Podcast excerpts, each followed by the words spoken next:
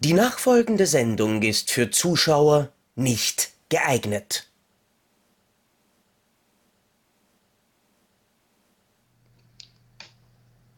»80 Folgen, blondes Haar habe ich nicht mehr. Äh, ja, ich bin verzweifelt. Wir haben wieder Quizzeit. Es ist Depp und Deppert, Folge 80.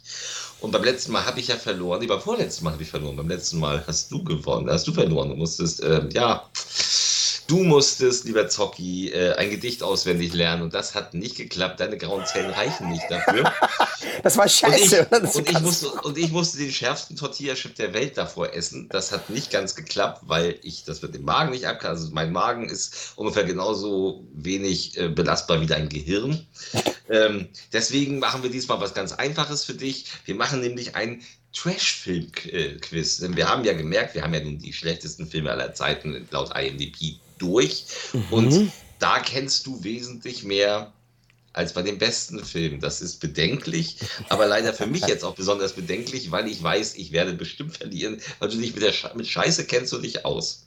Ja, deswegen arbeite ich auch mit dir sehr gern zusammen. Ja, genau. Der Einzige, der sich traut. Und das Ding ist eben, also wir haben jetzt gesagt, wir machen also was, was machen wir als Bestrafung, wenn einer verliert? Es wird ja wahrscheinlich einer verlieren. Und ich dachte so, schön obszön Calippo essen, aber da sagtest du, ich bin ja Lehrer. Das kommt vielleicht so, das, dann, dann komme ich nachher rüber wie Patrick Swayze in Donnie Darko. Nee, das wollen wir nicht. ähm, dann habe ich eine, eine SM-Ledermaske, das war dir auch zu viel.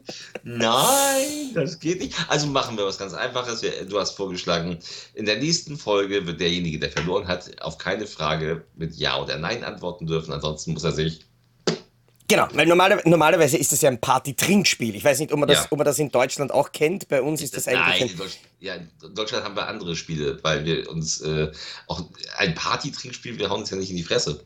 Ja, naja, na, natürlich, normalerweise macht man das mit Alkohol, aber wir sind ja, wir sind ja hier respektable Leute, die einen ähm, äh, äh, äh, ver verantwortungsvollen Umgang mit Drogen das, sagen das wollen. Deswegen, deswegen, würden wir auch bei den besten Filmen aller Zeiten niemals ein Criterion Collection Trinkspiel oder sowas machen. Nein, aber Nein. wir selbst, also mein Problem wäre, ich könnte gar kein Trinkspiel jetzt machen, weil wir nehmen immer in der Woche auf. Es ist immer so 23 Uhr abends bis Mitternacht mhm. und äh, ich muss, ich muss sechs, ich, ja, ich habe nur einen Energy Drink. Ähm, und ich muss sechs Stunden später quasi aufstehen. Es ist dann doof, wenn man sich dann voll den Schädel gemacht hat, weil man zur Arbeit muss.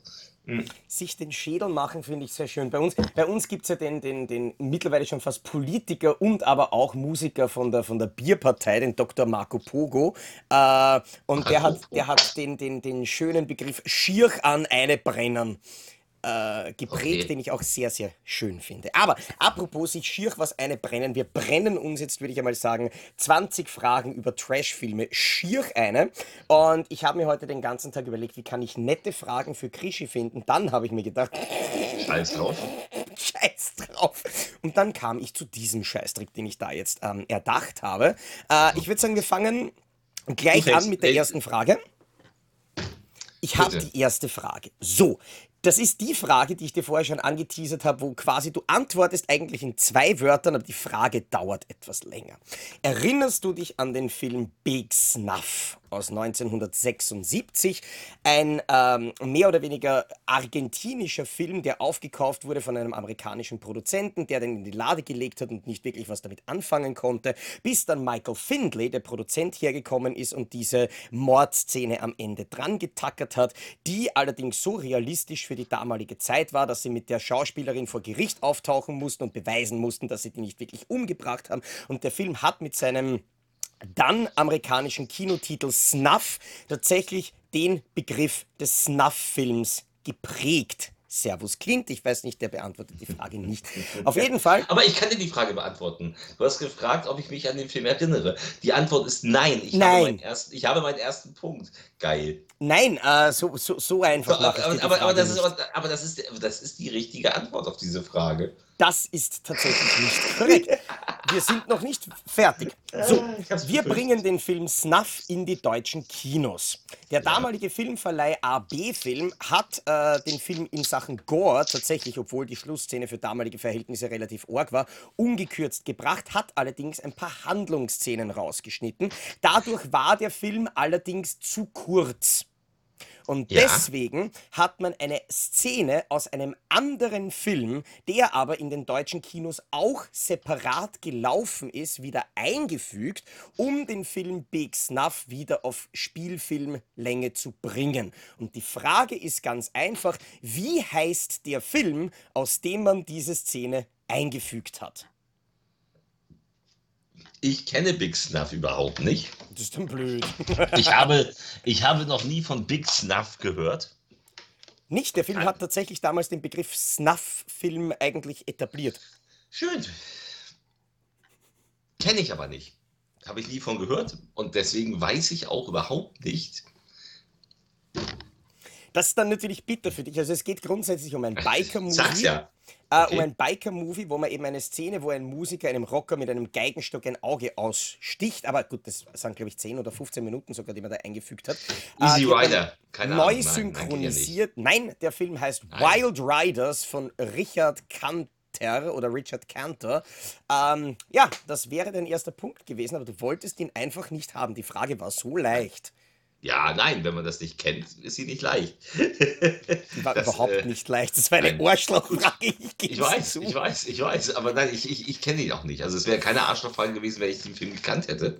Ähm, Doch, selbst dann. Nein, ähm, ich finde auch, wir lassen heute Tipps einfach weg, weil ich mir auch gar keine Tipps überlegt habe. Ähm, hey, wir machen es mal auf die harte Tour. Okay. Da wird es nachher 0 zu 0, endet mir das gegenseitig immer nur. Egal. Dann dürfen wir ähm, beide nicht sagen. Also nein, also ich, ich kenne Big. Ich, ja, okay egal. Ähm, ist auch scheiße, aber, der Film. Aber, aber dir sagt doch bestimmt Karl Spieß etwas. Logischerweise. Der Erfinder des nach ihm benannten Grillessens. Nein, nein, ernsthaft, weißt du nicht, wer Karl Spieß ist? Karl Spieß war äh, Produzent von Lisa-Film. Oh Gott. Ich und der hat dann, der hat, also dem haben wir so Sachen zu verdanken. Äh, also er hat in, in, den letzten Jahren hat er nur TV-Filme gemacht, aber er hat früher großes Kino produziert, so in den 70ern, 80ern. Zärtliche Chaoten 2. Der Joker mit Peter Maffay. Ich spüre, ich spüre manchmal. Den hat aber Peter Patzak gedreht, der, der ja, in Österreich die Kontern ermittelt Reihe gemacht Karl hat. Ja? Karl, Karl, Spieß ist ja Produzent gewesen mhm. von der Joker. Ja, ich spüre meine Beine nicht. Äh, Zärtlicher Quoten 1 natürlich auch. Ähm, er hat aber auch so tolle Sachen gemacht wie Seitenstechen mit Mike Krüger, wo Mike Krüger schwanger ist und dann so aussah wie ich. Ähm, Seitenstechen wäre übrigens auch ein sehr interessanter Titel für einen Erotikfilm mit künstlichem Darmausgang. Hm, jetzt wird jetzt eklig. Wir sind bei Deppen Deppers. Er hat auch die Einsteiger mit Thomas Gottschalk und Mike Krüger und die ganzen Supernasenfilme gemacht. Er hat Banana Joe tatsächlich produziert. Ähm, er hat auch ein äh, äh, Jungfrau unter Kannibalen produziert. Also er hat eine unglaubliche Bandbreite an Scheißfilmen in seinem Repertoire gehabt. Er hat auch Blutiger Freitag übrigens äh, um mal einen guten zu finden. Ähm, Tante Trude aus Buxtehude, wir kommen der Sache langsam näher. Äh, Tante Trude aus Buxtehude ist ja mit äh, Rudi Carell und Ilja Richter. Und er hat mit Ilja Richter einen weiteren Film, also bestimmt sogar noch mehrere Filme, äh, weil wenn die tollen Tanten kommen, ist glaube ich auch mit Ilja Richter, aber er hat einen Film, der auch Schläferz geadelt wurde. Ich glaube sogar mehrere, die Schläferz geadelt wurden. Einen ganz bestimmten. Den habe ich neulich mit meinen Kindern gesehen. Und ähm, das war, und du kennst ihn bestimmt, das 1970er spaßige Pauker-Musical, Musik, Musik, da wackelt die Penne mit Hansi Kraus und Ilja Richter und so weiter. Und äh, in diesem Film spielt Hansi Kraus Siggi. Und Siggi hat ein Problem. Siggis Noten sind nicht gut. Und deswegen sein blöder Vater ähm, der übrigens die Berufsbezeichnung Unterrichtsminister trägt. Also er ist der Unterrichtsminister von Deutschland. Das kann er sich nicht bitten, äh, bieten leisten. Also muss er, schickt er seinen Sohn in den Sommerferien auf ein Internat. Das zwar auch Sommerferien hat, aber er soll dort was lernen. Ja, das geht natürlich schief, weil er äh, eigentlich ein Musical machen will. Er kommt seinen Kumpels, unter anderem Ilja Richter, die coolste Socke von... Äh, Es ist so unerträglich. Meine Kinder haben fast gekotzt, als sie diesen Film gesehen haben. Es wurde ständig gesungen, unter anderem eben auch Musik, Musik. Da wackelt die Penne. Du hättest mal, ähm, hast du die Schläferz-Folge gesehen? Ich frage mich nur, das Einzige, was ich gerade in meinem Kopf höre, ist Monty Python, get on with it! Ja, äh, der Unterrichtsminister. Welcher berühmte deutsche Schauspieler spielt ihn? Ich sage als Tipp, er war auch ein, berühmt, ein berühmter Synchronsprecher damals.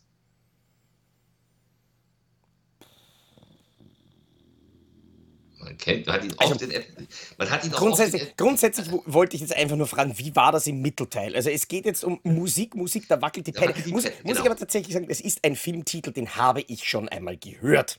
Das sicherlich. Ich habe diesen Film aber tatsächlich noch nicht gesehen, was jetzt wahrscheinlich niemanden wundern wird. Ähm, er ist toll. Nicht. Ja, äh, ganz, ganz kurze Frage. Was haben deine Kinder angestellt, dass sie sich den anschauen mussten? Meine Kinder kamen neulich rein und ich hatte mir als ich habe mir und ich hatte mir einen runtergeholt und Nein, ich habe mir, hab mir, ich hab mir einen Schläferz angeguckt, irgendeinen Horrorschläferz, den ich jetzt nicht erwähnen möchte, weil der kommt hier nämlich auch noch. Ähm, und äh, das fanden die geil, haben sich halb tot gedacht, die haben schon häufiger Schläferz mitgeguckt und sagten eines Samstagsabends, wir wollen heute Schläferz gucken. Und sie ließen ihre Mutter aussuchen. Und ja, so ein Sharknado, nein, nein, das, nein, nein, nein. Oh, Musik, Musik, da wackelt die Penne. Und sie kannte den schon. Und sie wusste, wie schlimm der ist und hat gesagt, den gucken wir jetzt. Oh, unsere Kinder waren fast am Kotzen. Ja, das ist, das, das sind halt wirklich die Filme, das finde ich aber auch wirklich gemein. Also das, das ist, finde ich, ein Film, für den müsste eigentlich das FSK 18 neu definiert werden mit der, äh, mit der Begründung, diesen Film darf man nur dann schauen können müssen, wenn man auch nebenbei Alkohol trinken darf. Ja, das dürfen sie ja noch nicht. Das ja, ja, eben, das, das, ist ja, das ist ja das Gemeine. Ja, ja und, ich konnte, und, ich, und ich konnte den Abend nicht, weil ich war noch äh, das war zu, zu, der Zeit war ich noch Corona-positiv und saß mit FFP2-Maske, also quasi hier. Äh, du musste Musik, Musik, da wackelt die Penne. Gut, hättest du da ja nur ein Loch reinschneiden müssen für einen Strohhalmer. Oder so unten, unten einleiten. Nein, ähm, äh, ich, ich, ich versuche ganz. Ich habe die Frage schon beantwortet, oder? Ich habe den Punkt schon. Äh, nein. Ach, scheiße. Ich glaube, du hast nicht aufgepasst. Also, wie gesagt, welcher ah. berühmte Schauspieler spielt den Unterrichtsminister? Harald Junke. Siegfried Schürenberg. Sir John aus den Edgar Wallace-Filmen. Der okay, Mann, der übrigens auch, der Mann, der übrigens auch tatsächlich, also hast du ein Bild von Sir John, diesem glatzköpfigen alten Mann. Ich habe das Wort Siegfried in Kombination mit dem Wort Schürenfried jetzt zu eben zum allerersten Mal. Ah, Schürenberg. Natürlich, zum allerersten Mal in meinem Leben gehört. Du hast doch aber mal die Edgar Wallace-Filme gesehen, oder? Nein. Früher als Kind. Nee, sie, Stehen, sie stehen hinter mir. Nein, ich war, ich war ein Kind, ich bin zur Pokémon-Zeit aufgewachsen. Wie ich, wie ich groß geworden bin, gab es schon Farbfernsehen. Ja, ich weiß, es ist schwer für dich vorzustellen, aber. Gab es auch, naja, ne, als ich kleines Kind war, hatten wir einen Schwarz-Weiß-Fernseher. Aber später hatten wir immer Farbe. Nein, Siegfried Schürnberg ist so, so älterer älterer Herr mit Brille und äh, war immer so der, der lustige Polizeichef, ne, der immer so äh, diese frivolen, oh, Frau Chefsekretärin, und haut dir auf den Hintern. Ho, ho, ho, ho, ho. Und denkst so, oh, das dreh mal heute. das drehst du genau zweimal, das, das erste und das, das letzte Mal. Ja, der Typ sieht auch gar nicht so aus. Ja, oh, da hatten wir, da hatte ich ja gerade, oh, oh, muss ich, ich muss ganz kurz ähm, einmal aus. Ich sage das mal zu Ende. Siegfried Schürenberg hat nämlich auch Clark Gable in Vom Winde verweht synchronisiert. Tada! Ich würde sagen, wir gehen zur zweiten Frage, bevor. Ähm, ja, ja, wir haben ja ein Quiz. wir, hätten, wir hätten ein Quiz. Ähm, Abgeschaltet nein. nach einer Frage. Äh, ganz ehrlich, das, das ist jetzt tatsächlich die. Wie soll ich sagen? Es ist die leichteste Frage in dem ganzen Quiz. Ja, wenn ich die nicht weiß, dann kann ich ja schon aufgeben. Wenn du die nicht weißt, dann bist du sowieso am Arsch. Das definitiv. Und es ist eine sehr leichte Frage, weil, wie gesagt, du machst, du machst Trash immer an, an Schläferz fest, ich mache Trash Och, an, der groß, an der großartigen Trash Collection von CMV fest. Oh, oh. Das ist für mich quasi das Lebemann-Abo des, des Trash-Film-Genusses. Und die Frage ist ganz einfach: Welcher Film ist die Nummer 1 der CMV Trash Collection. Der allererste, mit dem sie damals, glaube ich, im Jahr 2004, wenn mich jetzt nicht alles täuscht, die Trash Collection ins Leben gerufen haben. Woher soll ich das denn wissen? Weil du sie hast doch hoffentlich. Ich meine, ich habe sie überall. Nein, ich habe ich sie hab da alle nicht. hinter mir stehen. Das, Nein. das ist aber auf jeden Fall ein absoluter Kultfilm, den man kennt. Ja, aber ganz ehrlich, aus der Reihe von Hunderten von Kultfilmen zu wissen, welches die Nummer 1 der Trash Collection ist. Na, es ist, es ist schon, weil ich habe ich hab damals nämlich den, den Andy Straßmann von, von CMV auch mal wirklich gefragt, so quasi, wie, wie suchst du die Filme aus? Äh, und der hat echt gesagt, naja, ich schaue solche Filme, wie gesagt, seit 80er, seit, seit es VHS-Kassetten gibt. Und äh, sie haben zumindest eben damals, das war aber auch schon vor einigen Jahren, wirklich ihre persönlichen Favoriten aus der guten alten Videozeit ins DVD-Zeitalter gerettet und neue Sachen entdeckt. Und die Nummer eins hat in dem Fall, wenn du eine neue Filmreihe startest, natürlich was ganz besonders Emotionales. Es gibt es mittlerweile auch schon auf Blu-ray, so viel kann ich auch schon spoilern. Ähm, aber es ist ein Film, den du kennst. Also sonst hätte ich die Frage nicht gestellt.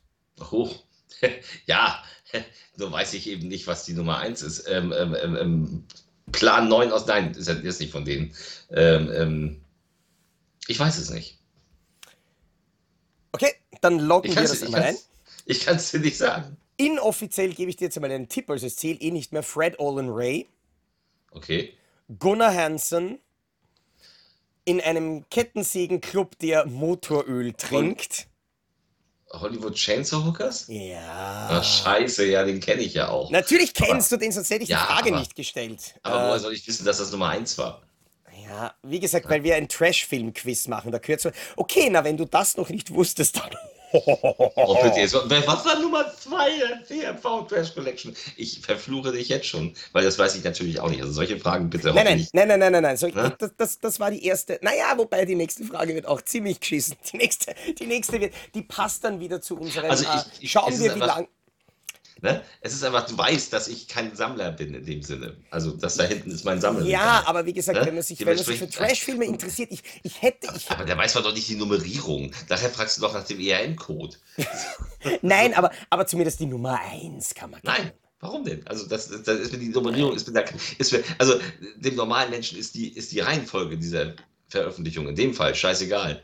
Na dann äh, wünsche ich dir schon viel Spaß mit den Das- nächsten acht Fragen von mir. Ja, das habe ich mir schon gedacht. Das habe ich mir schon gedacht, dass da wieder Kackfragen kommen. ähm, kommen wir zu Michael Keaton. Kommen wir zu Michael Keaton. Mhm. Hätte Der ich erwartet im Trash-Film-Quiz. Ja, absolut. Der hat nämlich in den äh, 90er Jahren in einem Film einen liebevollen Familienvater. Jack Frost. Ja. Und da gab es noch einen anderen Jack Frost. Ja, Den eiskalten Killer. ja. Hast du den gesehen? Ich, ich kann es, ich kann es nicht sagen. Ich habe irgendwann einmal habe ich Ausschnitte oder Also- entweder habe ich den ersten oder den zweiten oder beide. Also Ja, wenn du es ich weiß, hast, ich weiß, dass Jack Frost ein quasi mordender Schneemann ist. Ich habe Genau. sie auch da. Ich habe den ersten sogar im Access Media Book es ist- da. Äh, Es ist ein, es ist ein, ein Serienkiller, der ja, der auf dem Schnee äh, durch eine komische chemische Substanz sich auflöst und in den Schnee pisst. kommt. Also er wird, er wird, er wird, er wird eins mit dem Schnee. Und dann kommt er als So wie Charlie Sheen, oder? dann kommt er, dann kommt er als Killerschneemann wieder und terrorisiert eine Kleinstadt. Aber wie stirbt er? Durch einen Föhn. Locken wir das ein? Ja. Dann bin ich froh, dass du diesen Punkt nicht hast. Nein, nein. Äh, während des Endkampfs stürzt er, kein Scheiß, auf die Ladefläche eines Pickups, die äh, gefüllt ist mit Frostschutzmittel. Ich hoffe, ich habe jetzt mit diesem Spoiler nicht den großen Filmspaß Ach, genommen an Scheiße. Jack Frost, der eiskalte Killer. Ja, dann, also ich, ich, muss, ich muss dazu sagen, dann, dann war es sicher der zweite Teil, den ich gesehen habe. weil ich hatte. Der spielt, auf, der spielt auf einer Südseeinsel, wo sonst könnte ein Killerschneemann sich drum treiben. Natürlich. Nein, ich hatte tatsächlich jetzt nur das, das Cover-Artwork äh, vom Mediabook im Kopf. Dann habe ich den ersten wirklich noch nie gesehen, weil ich weiß, dass da nämlich ein Föhn abgebildet ist. Und deswegen habe ich mich so sicher gefühlt und habe mir gedacht, das wird sein, so wie, wie bei Leprechaun am Ende dann Jennifer Aniston da steht mit der Schrotflinte. Fuck you, Lucky Charms. Ähm, dass ihn dann irgendjemand mit einem Föhn so langsam zum Schmelzen bringt. Aber ich meine, das Ende ist natürlich auch wesentlich cooler. Ja, schade. Ja, nee, nicht schade. Schade. Äh, ja. Für mich. Wobei die Frage, also das, das ist eine wirklich böse Frage. Aber sagen wir so, ähm, wir haben ja Depp und Deppert grundsätzlich nur mit der Idee äh, geboren, wie viele Folgen braucht es eigentlich, bis wir von der, von der woken Modernitätsgesellschaft gecancelt werden. Heute. Äh, warte. Weil jetzt kommt natürlich noch eine sehr äh, politisch korrekte Frage für dich. Weil ich weiß, ähm, dass du der holden Weiblichkeit nicht abgeneigt weiß, dass du, dass du dir Details sehr gut merken kannst. Ah, Tüten.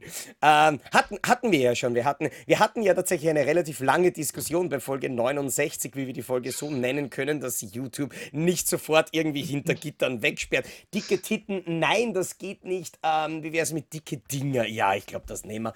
Ähm, aber wo wir gerade bei dicken Dingern sind, es gibt ja keine dickeren Dinger als die dicken Dinger in dem Trash Collection Film Teuflische Brüste den du sicher kennst. Ich, ähm, ich, ich also ich kenne ihn vom Namen her. Ich habe, glaube ich, mal einen Trailer gesehen. Ja, der, ein Doris Wishman-Film, also in diesem Fall die woke Schnappatmung kann kurz wirklich aussetzen, denn ja, ja, der Film ist von einer Frau. Ja. Und eine Frau spielt die Hauptrolle, nämlich Chesty Morgan. Also ja. ich nehme mal an, dass es ein Künstlername ist, weil ich nehme jetzt an, dass sie nicht unbedingt Chesty heißt mit Vornamen, aber es beschreibt, finde ich, ihre Person relativ gut. Ja. Und nachdem ich weiß, dass du die Details gerne merkst, beziehungsweise vor allem ganz besonders wichtige Details, äh, und wir hier unsere Zuschauer jetzt auch wirklich nicht mit politisch inkorrektem Schwachsinn nerven wollen, äh, wie sind die Körpermaße von Chesty Morgan? Das ist jetzt nicht dein Ernst. Natürlich, sie stehen so groß auf dem DVD-Cover drauf. Und ich gebe dir plus minus 10. Ich gebe dir bei jeder von den drei Zahlen plus minus 10 und werte es trotzdem als richtig. Weil das ist beeindruckend, an das muss man denken. Und es steht, wie gesagt, so groß. Also, es ist nicht das Einzige, was so groß ist, aber es steht. 100, 120 80, 110. Schade. Das war's äh, nicht. Nein. nein. Also wir fangen einmal an mit 183. Oh mein Gott. Also ich, Knapp vorbei. ich bin 174. Also wenn ich mich da drum herum wickeln ja. könnte, so gelenkig bin ich gar nicht, würde das nicht reichen. 183, 79, 88. Boah, da bin ich bei der 79, war ich aber nah dran. Äh, äh fast. ja. Also so 90, 60, 90. Also ist, 100 das, das, fucking 83. Ja, das habe ich wohl nicht gewusst. Das hast du nicht. Aber ich finde, ich find, das sollte man wissen. Ja, absolut. Absolut, absolut, absolut. Äh, ja. Ich gebe dazu, das war die größte Arschlochfrage, die ich habe. Das, das, das glaube ich noch nicht. Also bis jetzt. Das war von den drei die größte, aber nein, das, äh, die, ich fand das mit der Nummer 1 fand ich eigentlich viel schlimmer. Aber das war auch doof. Du bist ja auch doof. Ja, sonst ja würden wir uns ja auch anders nennen, sonst würden wir uns ja klug und klüger nennen. Das wäre doch mal, das müssen wir mal am 1. April machen. Stimmt, dann ähm, sitzen wir alle so da wie, wie Wolfgang M. Schmidt bei der Filmanalyse und reden, ja. und reden versnobbt über Citizen Kane. Ja, ich finde immer, find immer lustig, wenn sich Wolfgang M. Schmidt über irgendwelche normalen, irgendwie, weiß ich nicht, wenn er sich irgendwelche Kinderfilme wie Sonic vornimmt und man denkt immer so, Mhm. Warum? Warum? Ja, ja genau. Letzten, letztens habe ich, glaube ich, irgendein Video gesehen, das hat irgendwie sowas geheißen wie Geschlechterrollen in Bibi und Tina. Und ich so, ja. Fragen, ja, die noch niemals irgendjemand gestellt ja, wobei, hat. Wobei, wobei, da, also das, das Ding ist, äh, Bibi und Tina, ich musste ja einiges davon gucken, das macht dich fertig, weil es mhm. ähm, ist das äh, Detlef Book, glaube ich, ne? Detlef Book hat die gedreht und Detlef Book scheint. Ich weiß nicht, ob der, ob der äh, das Budget in Koks umwandelt, weil was der da für eine unfassbare und also für Kinder eigentlich unschaubare Scheiße. Ich glaube, es war der fünfte Teil von Bibi und Tina. Da bin ich fast ausgerastet. Ich sitze hier auf der Couch, meine Tochter guckt diesen Film damals, hm, Bibi und Tina. Und dann kommt der, ähm, der, der Bauersjunge, der immer oben ohne rumläuft. Und der futtert wild wachsende Pilze und hat plötzlich psychedelische Anwandlungen und fängt an zu singen, wir sollen alle Pilze essen, dann wird die Welt viel bunter. Und ich dachte so, what? da ist mir dann doch so ein bisschen die, die Kinnlade runtergefallen, so wie man das in einen Kinderfilm so einbauen kann. Überhaupt einbauen kann, aber dann auch so. Nach dem Motto, mach das, das macht die Welt viel bunter. Okay. Das Einzige, was bei dir die Welt bunter macht, ist, wenn du dich umdrehst und sagst, Alexa, mach das Licht rot. Nein, aber ich mag Wolfgang. Wolfgang ist natürlich ein großartiger äh, Filmkritiker, Intellektueller ja. und alles. Also nicht ich böse sein. Das war jetzt nicht als Diss gemeint. Wir wollten keinen Beef starten. Ich habe bei Pantoffelkino, als er sich mit Holger Kramer ja noch verstanden hat, ja auch eine Sendung mit ihm gemacht über Charles Bronson. Das war lustig.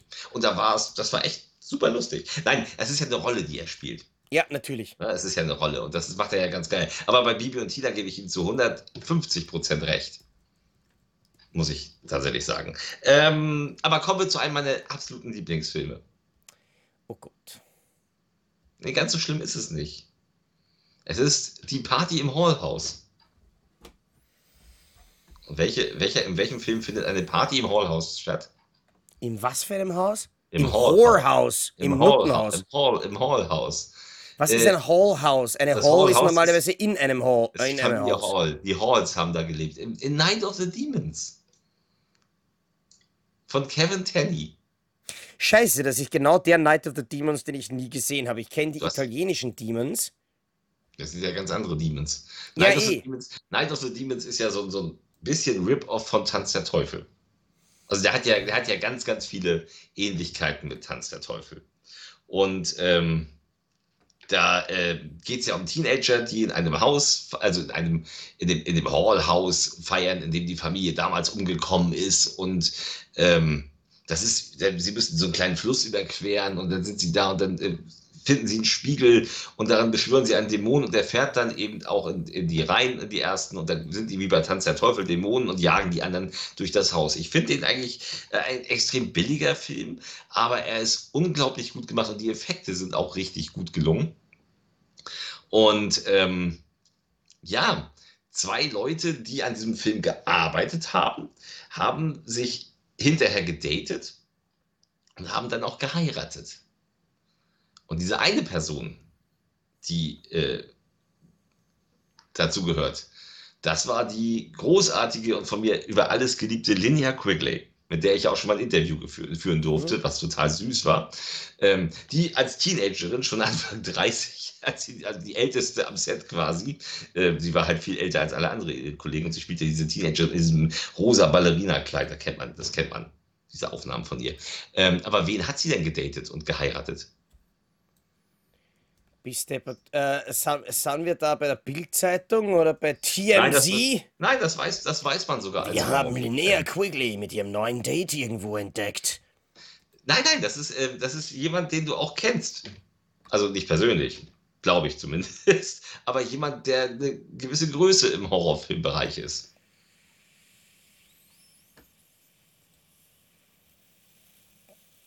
Ich und die, beiden, und die beiden tauchen sogar in einem Film gemeinsam auf.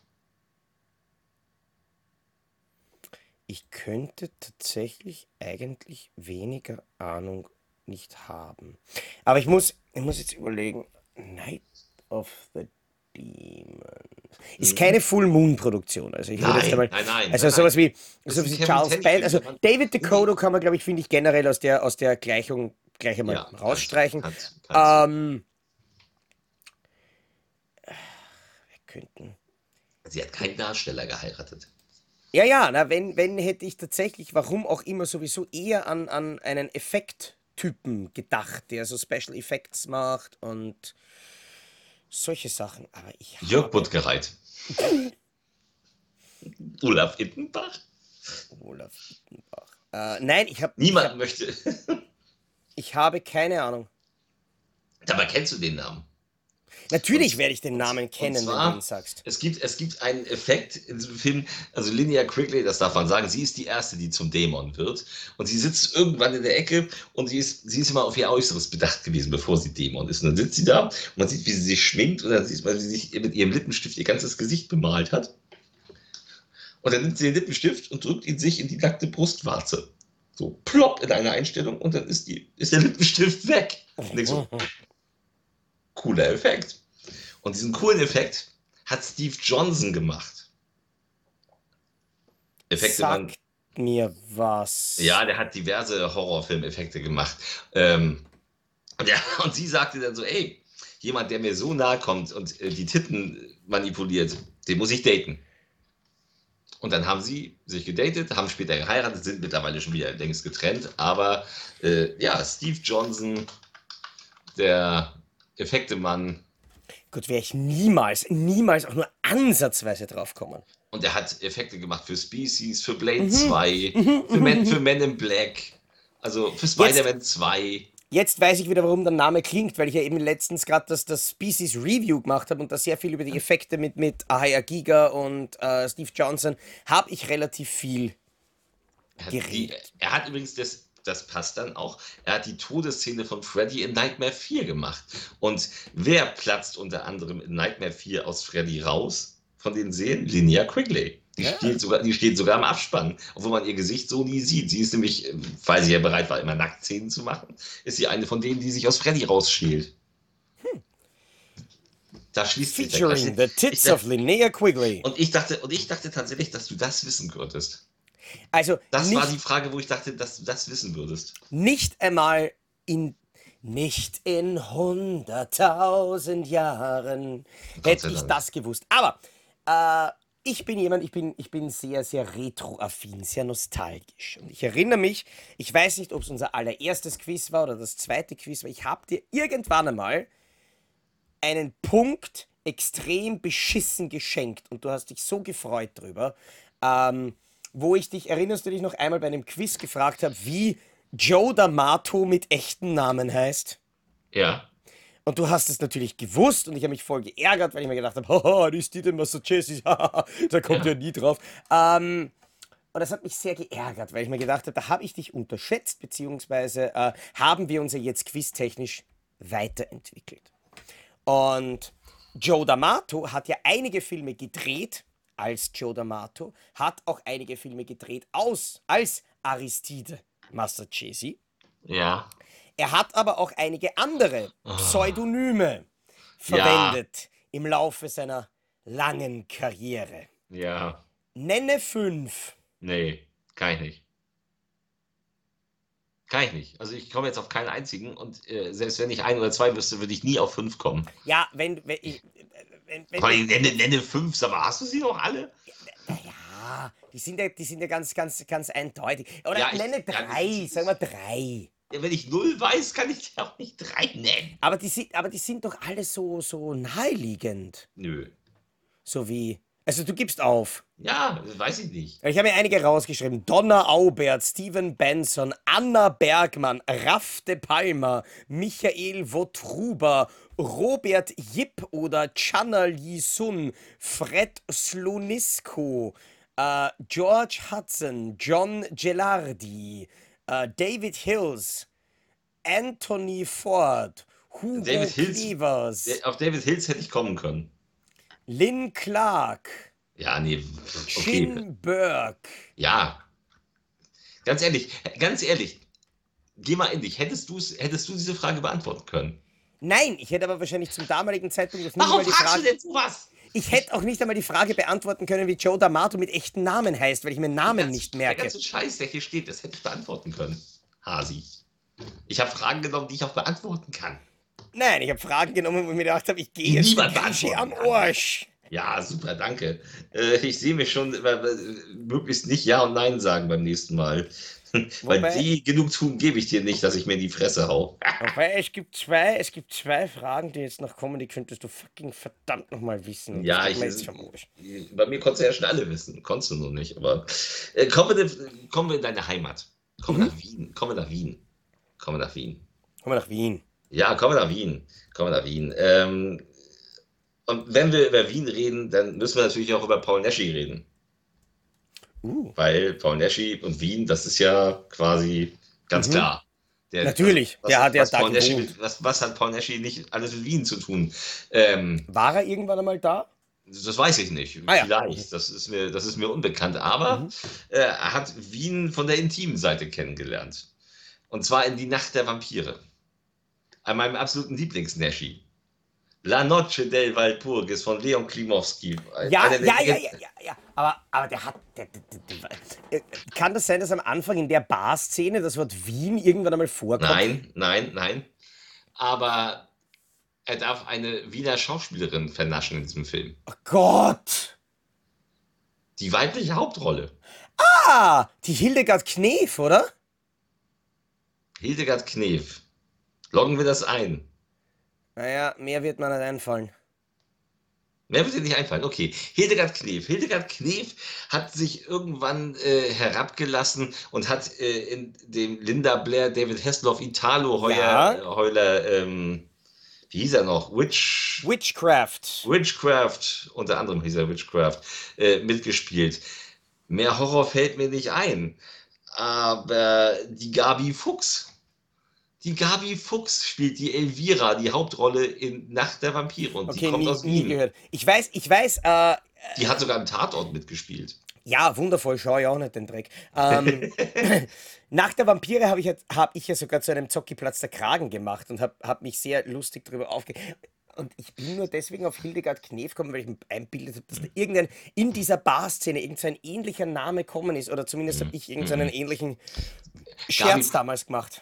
Gabi Fuchs war übrigens auch, sehe ich gerade, bei Hexen bis aufs Blut gequält dabei. Also. Die Blonde? Die Blonde, genau. Ah. Ja, ich weiß nicht, ob es die Blonde, also ob sie bei Hexen weiß ich jetzt nicht, welche ja, ja, aber, sie hatte. Aber ja, wahrscheinlich, ja, ja. Na, und äh, ja, nach der Vampire ist sie, ist sie die, die mit äh, Paul, äh, das, die die Ehre hatte, äh, mit ihm in die Kiste zu hüpfen. Da hat er sich im Drehbuch mal wieder was Schönes geschrieben. Ja, wäre ich, wär ich, niemals, wär ich niemals drauf gekommen. Ich habe übrigens meine Paul Nashi-Frage an dich. Äh, ich stelle sie jetzt einfach einmal, aber es ist außer Konkurrenz. Ähm, Wie außer Konkurrenz? Äh, nein, weil, weil das eine Frage war, die ich, die ich äh, stellen wollte ursprünglich, aber dann ja. tatsächlich aus dem Skript wieder rausgestrichen habe, weil ich mir gedacht habe, nein, ich nehme das raus, weil ich glaube, das kannst du nicht wissen. Okay, dann frag mal. Äh, weil es gibt einen Paul Naschy-Film, in dem er mehr oder weniger, ich glaube, 17 Filmmonster spielt, von Waldemar Daninski über Frankenstein, über Dracula, über äh, irgendeinen Ägypter, über sonst irgendwas, mhm. alles durch mhm. und das alles in einem Film, wie der ja. Film heißt. Nee, das weiß ich nicht. Ja, und ich habe das nämlich deswegen der Fairness halber, weil nur, dass die Zuschauer auch Bescheid wissen, wir haben ja wirklich gesagt, wir stellen uns nur Fragen, die man auch beantworten kann. äh, war tatsächlich mein Grundsatz, der Film muss in Deutschland veröffentlicht sein. Und das war er nicht. Man, ist es nee. nicht, das ist Howl of the Devil. Es gibt eine. Ja, eine deswegen kenne ich noch nicht. Mondo Macabro US Blu. Ich hätte mir eben gedacht, ob ich, ob ich das trotzdem stellen kann, weil du als Paul Nashi-Fan könntest den vielleicht kennen, aber. Ich beschränke mich da komplett auf die, die es auf Deutsch gibt, weil ich okay. liebe diese Filme in ihren alten deutschen und auch in den, auch die tatsächlich, und das ist das Schöne an den Paul Nashi-Filmen, die Sachen, die jetzt von Schock kamen, die haben eine Synchro, die klingt wie eine alte Synchro, obwohl es keine alte ja. ist. So, und das macht Spaß, das zu gucken. Und ich, ich mag hab, diese Filme. Ich habe auch den Hall of the Devil bei Shock schon deponiert und gesagt, also falls ihr irgendwann einmal wieder einen Naschi bringen würdet, der, der wäre geil, weil den fand ich richtig, richtig geil, obwohl ich ihn auf Spanisch mit englischen Untertiteln schauen habe müssen. Ich werde von, werd von Schock jetzt erstmal den hier besprechen. Oh ja, den hatte ich schon vor Ewigkeiten. Für alle, für alle Spotify und Amazon Music Zuhörer, Slumber Party Massacre 2 ähm, habe ich mir auf der Börse dann mal mitgenommen und habe gesagt, ja. der macht euch eine schöne Rezi zu. Da freue ich mich schon drauf, den zu gucken. ja, der ist nicht so doll. Also die Auftritte ich weiß, von, dem, ich weiß, von dem Leder, weiß. von dem Ledernacken sind ganz nett. Aber kommen wir zu Frage Nummer 5. Wir sind ja noch nicht einmal die Hälfte durch nach einer Dreiviertelstunde. Ähm, und du kennst ja die Trash Collection. Ja. Und Nein, also jein, wenig. Und in der Trash Collection sind ja sagen wir mal normalerweise natürlich, beschissene Filme von beschissenen Regisseuren. Mhm. Und es kann aber auch sein, dass manche Regisseure, die später relativ groß und bekannt werden, trotzdem relativ beschissen angefangen haben. Mhm. Und das kann sogar sein, dass diese Regisseure so weit kommen, dass sie in späterer Folge einen Oscar gewinnen als mhm. bester Regisseur. Mhm. Ich spreche in dem Fall von dem Macher von dem absoluten Meisterwerk Das Schweigende Lämmer. Mhm. Regisseur Jonathan Demme mhm. hat seinen allerersten Film 1974 gedreht, der in der Trash Collection gelandet ist. Und meine Frage, je nachdem, wie du sie gerne formuliert haben möchtest, wie heißt der erste Film von Jonathan Demme? Wie heißt die Mutter von Nicky? Ähm, oder aber auch, welcher Film von Mama Jonathan Demme ist, nein, Elisabeth. Ich habe ich hab, äh, damals wirklich meinen großen Spaß gehabt, laut durch den Bierkönig zu brüllen, jeder, jedes Mal, wie das Lied gekommen ist. Wie heißt die Mutter von Niki Lauda? Und ich bin da gestanden und habe auf die Bühne gebrüllt, Elisabeth! Das hat halt niemand gehört, weil die Musik trotzdem lauter war. Ähm, ich glaube auch, dass es dem Almklausi relativ wurscht war, wie sie wirklich heißt. Nein, ähm, ich habe das Fall, bestimmt mal gelesen. 1974 der allererste Film, den der spätere, und das ist, wenn man, wenn man den Titel dann nachher hört, ganz besonders wild. Wie heißt der erste Film vom späteren für das Schweigen der Lämmer Oscar-Preisträger Jonathan Demme, der noch dazu in der Trash Collection veröffentlicht wurde? Ein das, Film, den man kennt. Das habe ich auch irgendwann mal gelesen, aber glaub mir, ich komme nicht drauf. Also ich könnte ja jetzt nichts sagen. Ich kann auch nicht ins Blaue raten bei weiß nicht weiß. Ich glaube, da, also ich meine, es wäre wär lustig, wenn du versuchst, ins Blaue zu raten, weil ich glaube, yeah. den Titel kennst. Komm, weil es ist nämlich noch dazu ein Titel, äh, wo ich mir denke, wenn du den irgendwo auf der Zunge hast, der kommt auch runter. Also, ja. Und? Also das Original ist Caged Heat. Ja. Das könnte schon jemandem was sagen, aber der deutsche Titel Das Zuchthaus der verlorenen Mädchen. Ja, da wäre ich im Leben nicht drauf gekommen. Habe ich auch nie gesehen. Ja, aber war eine faire Frage. Muss, ja, muss ja, ja, ja. Ich habe das auch mal irgendwo gelesen, muss ich gestehen, aber auch wieder verdrängt bei tausend Informationen. Ähm, Meine nächste ja. Frage wird beschissener, so viel nur dazu. Ja. Ähm, das war, glaube ich, bis jetzt eigentlich die fairste Frage, wenn ich, ja. wenn ich an alle denke. Das war die, die einzige wirklich faire Frage. Aber ich kommen, kommen wir zurück zu Linear, also kommen wir so halb zurück zu Linear Quickly. Linear Quickly hatte äh, neben der Horrorfilmreihe ähm, eine ja, eine Art trashiges Police Academy mit Titten, mit Ginger Lynn Ellen in der Hauptrolle mit ihr zusammen. Und das war die Vice Academy. Ich wollte gerade sagen, auf die Vice Academy wäre ich kommen, ja? Ja, auf die Vice Academy wärst du gekommen. Aber der, der Regisseur von Vice Academy. Den Vice Academy ich nicht. Rick Sloan, sagt dir das was? Nein dann wirst du wahrscheinlich auch nicht wissen, äh, welches Killer-Monster Rip-Off er gedreht hat. Uh, lass mich kurz. Rick Sloan Killer Monster Rip-Off. Willst du den Titel von seinem Rip-Off hören oder den Titel ja, ja, vom ja, Original? Nein, nein, äh, vom, vom Rip-Off. Weil ich bin mir, ich bin mir in dem Fall wirklich ganz, ganz sicher, dass ich das schon einmal gehört habe. Ich, ich bin mir auch ziemlich sicher, dass ich den habe und dass ich das schon irgendwann einmal, äh, weil den ich habe. Den hast du auf jeden Fall gehört. Den habe ich mit, nein, ich habe ihn noch mit Sicherheit irgendwann einmal vor kurzem vorgestellt. Ähm, das kann sein weil ich bilde mir ein, dass ich irgendwann einmal eben äh, beim Sammlungsupdate auf die OFDB geklickt habe und gedacht habe, okay, was hat denn der Trottel sonst noch gemacht? Und da ist mir die Vice Academy mit Linnea Quigley wieder aufgefallen. Aber ich. Das könnte der Siegerpunkt werden, los. Nein, ich komme nicht. Nein, nein, keine Chance. Keine Chance. Echt nicht? Echt nicht? Echt nicht? Nein? Echt nicht? Echt nicht? Gar nicht? Also kleine, kleine Monster? Waren es die Spookies? Ich habe dir schon so geholfen. Es waren die Hobgoblins.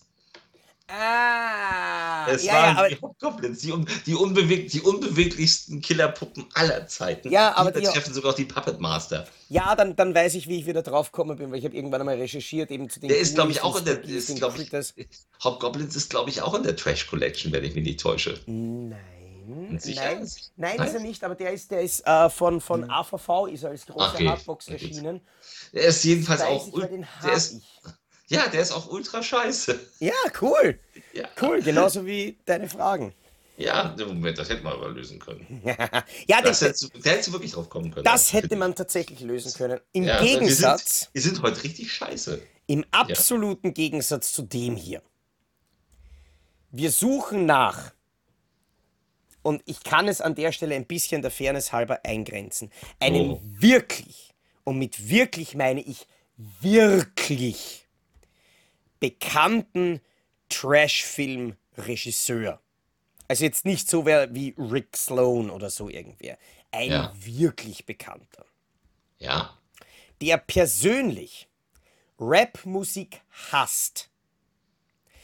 Okay. Aber trotzdem im Jahr 2003 das Intro für das Rap-Album von einer Hip-Hop-Band aufgenommen hat. Wie heißt der Regisseur? Was? Wie heißt denn die Hip-Hop-Band? Also irgend, äh, ein Video von irgendeiner Hip Es gab ja auch so wenig okay, Hip-Hop-Bands, aber willst du mich verarschen? Also, dann, dann. Also, das ist ja, das ist ja also, okay. es gab mal einen, der ging über eine Straße. Wie Gut, hieß die Straße? Ja, ja. Ich wollte es nicht dazu sagen, weil es bringt nichts. Also, Egal, ich lese die Info so vor, wie es in der IMDb steht. Ja. Obwohl er persönlich Hip-Hop nicht leiden kann, hat mhm. er 2003 das gesprochene Intro namens Ten Cuidado Hermano für das Album Super Villanos del Alquiler für die Hip-Hop-Band Hablando El Plata, En Plata aufgenommen. Okay. Und es ist ein wirklich bekannter Typ. Charles Band. tatsächlich hätte ich fast gesagt bekannter, aber. oh, bekannter als, als, als hätten dir, als hätten dir, ich meine, ich weiß, dass ich ein Arschloch bin, dass ich die, Na die, die, die, die Namen nicht dazu gesagt habe. Sie hätten dir vielleicht schon ein bisschen helfen können, dadurch, dass sie Spanisch sind, verdammt nochmal. Hm. Und du Trottel nimmst Charles Band. Ja, was weiß ich denn? Na, wer war's denn? Jess Franco. Echt? Oh Gott steht okay. in seiner IMDb-Seite, dass er Rap hasst, aber trotzdem in 2003 ein Intro für ein Rap-Album aufgenommen hättest hat. Du, hättest, du, hättest du gesagt, dass er Rap hasste, dann hätte ich wahrscheinlich eher, weil ich ging davon aus, dass der Mensch noch lebt. Ach so, nein, das der das, 2003, der 2003 das gefilmt hat und Rap hasst, dann gehe ich davon aus, dass dieser Mensch auch lebt. Und Ach so, Jess nein, Franco, Jess Franco, äh, ich fühle mal seinen Puls. Ähm, Nee. Also quasi, ich habe ich hab die Frage jetzt nicht gegendert. Ich habe auch tatsächlich vorher nicht nachgeschaut, ob Jess Franco noch lebt, weil es mir tatsächlich relativ wurscht war. Der ist schon, der ist schon, der ist schon etwas länger ah, ja. unter der Erde. Von daher ähm, ich, bin ich deswegen nicht. Dafür wird Mann, die nächste Zocki. Frage ein bisschen beschissen. Ja, die nächste Frage schenke ich dir jetzt einen Punkt. Damit wir endlich mal, damit ich auch mal wieder verliere. Oh Gott, nein. Wir kommen, wir kommen zu Jess Franco. Kein Scheiß. ich habe keine Ahnung von Jess Franco. Die nächste Frage ist Jess Franco, einer der Filme, also der beschlagnahmte Jess Franco-Film. Da gibt es nur einen? Ich wüsste zumindest nur einen. Gut, ich, ich verwechsel ihn ja gerne mit Joe D'Amato. Das ist ja ich, ich, also ich weiß jetzt nur von die Säge des Todes. Okay. Ach, ja? ficken. Ich, ich, kann, Bloody, ich kann mir schon Bloody, ungefähr. Bloody Moon. Da kann mir schon ja, ungefähr vorstellen, was du fragst, ja, ja. und ich werde es nicht wissen. Echt doch, das weißt du. Weil der Killer in Die Säge des Todes wird gespielt von. Nö, nö, nö, nö. Am, in der Anfangsszene des Films. Was für eine Maske trägt er da? Bei seinem ersten Mord trägt er eine Maske. Und du, Voltilo, sagst, dass du diese Fragen selber beantworten ja, hättest können? Natürlich, die Säge des Todes kenne ich sehr gut. Ich habe den Film original ein einziges Mal gesehen, wie dann er als Mediabook ja, von Illusions rausgekommen ist. Ja, dann hast du ja in guter Qualität gesehen, welche Maske er trug. Natürlich. Da, hast du ja, da weißt du ja wesentlich mehr als ich über irgendwelche spanischen Rap-Bands von Regisseuren, die schon tot Natürlich. sind. Natürlich. Ich habe ich hab das einmal gesehen. Ich weiß, ich sollte mich nicht beschweren über euch fragen. Ähm, ich habe das einmal gesehen vor wahrscheinlich 15 Jahren. Ich sag Schwein. Ich sag Mickey Maus. Ah, der Killer trägt in der Öffnungsszene tatsächlich eine Mickey Maus Maske, während er mit seinem Opfer ins Bett geht, die ihn verwechselt. Oh, du machst es mir so gut. Oh, du machst mich ganz heiß. Ich und dann nimmt sie die Maske weg und sieht das bekotzte Gesicht des Killers und Und er. Ich würde echt gern wissen, wie dein Gehirn funktioniert, weil ich mir, also solche Details merke ich mir überhaupt nicht. Und das hätte ich beantworten können, weil das habe ich aus dem, habe ich tatsächlich aus der Erinnerung heraus. Es ist tatsächlich, er trägt eine Mickey Maus Maske. Das ist die furchterregendste Maske, die ein Killer tragen kann, ist die Mickey Maus Maske, weil Mickey Maus macht das Kino ja gerade kaputt. Ich wollte gerade sagen, weil das ist ja auch wirklich der größte Filmkiller aller Zeiten, ja, genau. Absolut. Aber für den nächsten, für die nächste Frage, du kannst dich kurz entspannen. Ja. Du musst nicht einen Film nennen. Du musst nicht einen Film kennen, du musst ein ganzes Genre kennen. Ach, fick dich doch. Aber ich kann, dich da, ich kann dir damit helfen, du musst nur den Namen dieses Genres kennen. Mhm. Und es ist ein sehr bezeichnender Name und es ist auch einer, den man gehört haben könnte, wenn oh. man sich mit der Filmografie dieser Person auseinandergesetzt hat, um beispielsweise, keine Ahnung, das Bonusmaterial von einer bestimmten Blu-ray geschaut hat. Wir kommen zum Godfather of Gore. Herschel Gordon Lewis. Korrekt zu dem. Äh, der hat ja mehr oder weniger seinen großen Durchbruch gehabt mit Blood Feast. Ja. Das ist mir relativ wurscht. Wir sprechen über das, was er davor gemacht hat. Äh, das sind zwar grundsätzlich Filme, die hierzulande nicht veröffentlicht wurden, aber Toll. Herschel Gordon Lewis hat seinen Durchbruch damals in einem ganz besonderen Subgenre der Grindhouse Drive-In-Kinos gehabt. Das war ein Genre, das wurde von mehreren Regisseuren bedient. Da gab es zigtausende Filme davon, die in den 60er Jahren in den Drive-In-Kinos in Amerika wirklich wahnsinnig groß waren. Und damit hat Herschel Gordon Lewis angefangen und nur, wie dieses Kino dann langsam jetzt nicht mehr so interessant war für die Leute, haben dann Pro äh, Produzenten gemeint, so, wir sollten ein bisschen was anderes machen und dann kam Gordon Lewis auf die Idee, na gut, dann machen wir halt Bloodfeast. Ja. Aber die Frage ist einfach nur, wie hieß dieses Genre, dem seine ersten Filme, und ich glaube es sind fünf oder sowas, angehört haben, die er gedreht hat, die aber wirklich, wirklich, wirklich bekannt waren. Und ich weiß, das war, nur weil du es vorher gesagt hast, äh, zum Thema Überleitung, die einzige Frage, die ich aus der Erinnerung geschrieben habe. Und weil ich, habe ich das tatsächlich wusste. Ja, ich weiß es nicht. Gut, die Geschichte, muss ich sagen, kam, äh, kam daher, wie, äh, wie Illusions damals die drei Herschel Gordon Lewis Filme, nämlich Blood Feast, 2000 Maniacs und Color Me Blood Red gebracht hat. Da ist eine Doku über ihn im Bonusmaterial. Toll. Und ich habe bei der Doku mitgearbeitet und habe die Untertitel mitgemacht. Was auch mit einer der Gründe ist, warum ich sage, es gibt vieles, was ich im, im, im Filmbereich jemals wieder machen möchte. Untertitel gehört nicht dazu, weil das ist ein Scheißjob. Ähm, Quiz mit dir gehört bei mir nicht dazu. Und da wurde, da, da wurde sehr viel gesprochen über die Anfangsfilme von, von äh, Herschel Gordon Lewis und das ist bei mir geblieben. Die Titel Living Venus, The Adventures of Lucky Pierre der nackten Moral, offensichtlich tatsächlich auch einer, der wirklich bei uns gelandet ist. Ähm, Nature's Playmates und Boyn. Äh, Girls and Guns. Äh, nein, das sind die sogenannten Nudie Cuties. Ja, diesen Begriff habe ich noch nie gehört. Und das ist tatsächlich ein interessantes Subgenre der, der 16, äh, 60er Jahre Erotikfilme, weil es nämlich in den Nudie Cuties nicht darum geht, dass Leute miteinander ficken. In diesen Filmen kommt Schade. Vögeln mehr oder weniger gar nicht vor, sondern äh, Nudie Cuties sollen quasi so die netten Seiten des nackten Lebens beleuchten. Und da ist zum Beispiel eben bei uh, The Adventures of Lucky Pierre geht es einfach nur um eine, einen FK FKK-Campingplatz und dort steht mehr oder weniger eine Kamera und du siehst Leute, die sich über Brathähnchenbraten unterhalten und haben halt ihren Beil vor der Kamera baumeln. Und das war in den 60er Jahren natürlich so ein großes, oh wow, Drive-In, Grindhouse, Schlock, Exploitation, Kino-Erlebnis. Toll. Und das heißt aber so quasi, weil es so, so quasi die süßen Nackedei-Filme sind, heißt das Nudie Cutie. Tja, Zumindest also ist, lernst du heute was. Ich wollte gerade sagen, es ist also ganz toll, was man alles lernt, wenn man mit dem Quiz macht. Als Fragensteller bist du ein absolutes Arschloch. weil das sind aber, weil das sind ehrlich gesagt Fragen, das kann eigentlich keiner beantworten. Das würde auch kein anderer dir beantworten können. Aber alles egal. Ich, ich, ich, würde aber über dein. Aber ich, ich stelle die Frage jetzt einfach einmal an die, in, an, an die Zuschauer weiter, weil es mich persönlich jetzt auch an der Stelle wirklich interessiert. Wer stellt eurer Meinung nach die beschisseneren Fragen? Weil ich bin trotzdem immer noch der Meinung, dass du die geschisseneren Fragen stellst. Was hat das die Maske auf? Warum liegt hier Stroh? Geh fick Na, komm. doch. Wir kommen, wir kommen zu einem deiner Lieblingsfilme und zu einem deiner Lieblingspopsternchen. Pierce Adora und Voyage of the Rock Aliens. Nein, besser. Viel besser.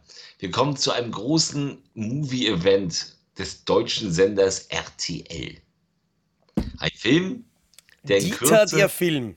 Nein, ein Film, der in Kürze auch zu Schläferz-Ehren kommen wird, was eine kleine Sensation ist, womit groß beworben wird gerade. Das ist der Eröffnungsfilm. Ah ja, High-Alarm auf Mallorca. Aha. Mhm. In High Alarm auf Mallorca gibt es einen Gastauftritt im Finale. Du hast den Film, jeder hat den Film damals Nein, ich habe den Film nicht gesehen. Ich weiß nicht, wer im Finale als Gastauftritt auftaucht. Dann sage ich es dir. Janette Biedermann steht am Strand. Wer ist das? Das ist ein ehemaliges, ich glaube, äh, GZSZ oder so. So, so, so, so, so, so, so, so ein ungefickter Backfisch, die äh, zum Popsternchen mutierte äh, Anfang 2000. Und, Kannst du mir äh, bitte eines von ihren Liedern vorsingen? Das würde ich ja. Ich habe sie alle verdrängt. Ich erinnere mich aber noch, wir haben, wir haben damals, ich weiß, meine, meine damals noch Freundin, jetzt ja Frau, sie hat mich trotzdem geheiratet, obwohl ich mir diesen Film geguckt habe. Wir saßen vom Fernseher und dann kommt es zum Finale. Und im Finale greift der Riesen, der, der schlecht animierte Riesenhai den Strand an. Und dort steht Janet Biedermann und trällert als Auftritt am Strand einen kompletten Song. Wie heißt der Song? Wie, welchen frivolen Titel, welchen, welchen versteckt frivolen Titel trägt dieser Song?